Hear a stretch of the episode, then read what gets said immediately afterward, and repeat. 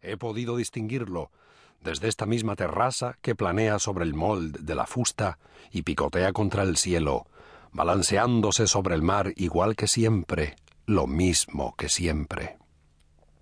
Pero todo eso ocurría esta mañana.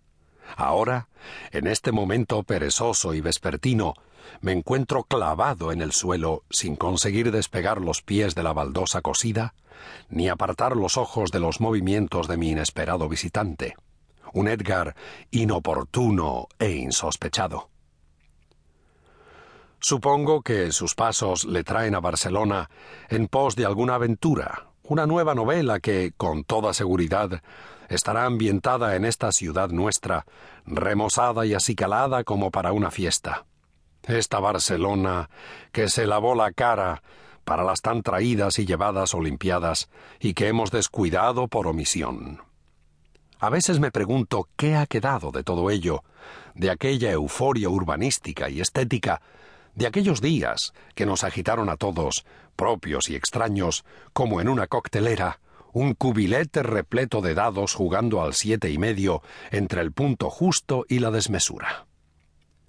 Cuando observo el mol, con esos puentes colgantes y despintados, en una mala semblanza con sus primos de los Países Bajos, o el Gambinus, abandonado a su suerte por pretencioso, sus ventanas cubiertas de jirones ahuyentando a pedigüeños y descarriados.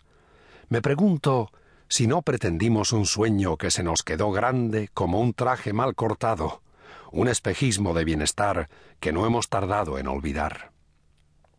En este país levantamos demasiados puentes, erigimos demasiados monumentos a la prosperidad que acaban muriendo por falta de atención, por carencia de mimo, alzados en túmulos a la dejadez y la decadencia. Pero no puedo lamentarme. Desde que me mudara al estudio del Passeic de Colom, no he tenido un solo día de desdicha, una sola queja. Me gusta asomarme por cualquier ventana y ver el mar desde cualquier ángulo, siempre preciso, inamovible, cambiante. El puerto remodelado como casi todo, el mare magnum al fondo, las angulosas pasarelas, sus tablones de madera como en un largo y sinuoso pantalán, las marisquerías, las tabernas del Paseo Nacional, el Port Bell y los aromas reinantes, los pescados, la brea, el salitre y la humedad en suspensión.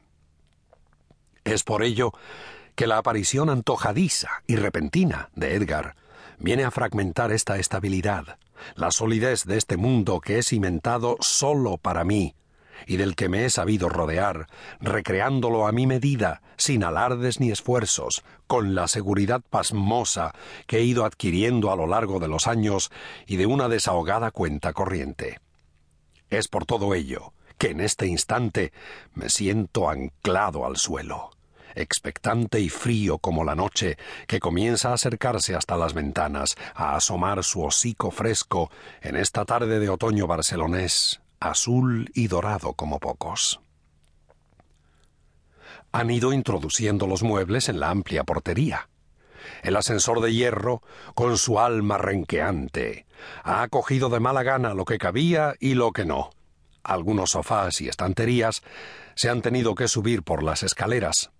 Lo sé porque puedo percibir el movimiento y los sonidos propios del traslado con todo lo que conlleva de revolución. La casa es pequeña, como cualquier estudio de la zona, pero eso me permite deslizarme como un gato y estar atento a todo lo que ocurre tanto fuera como dentro de sus muros.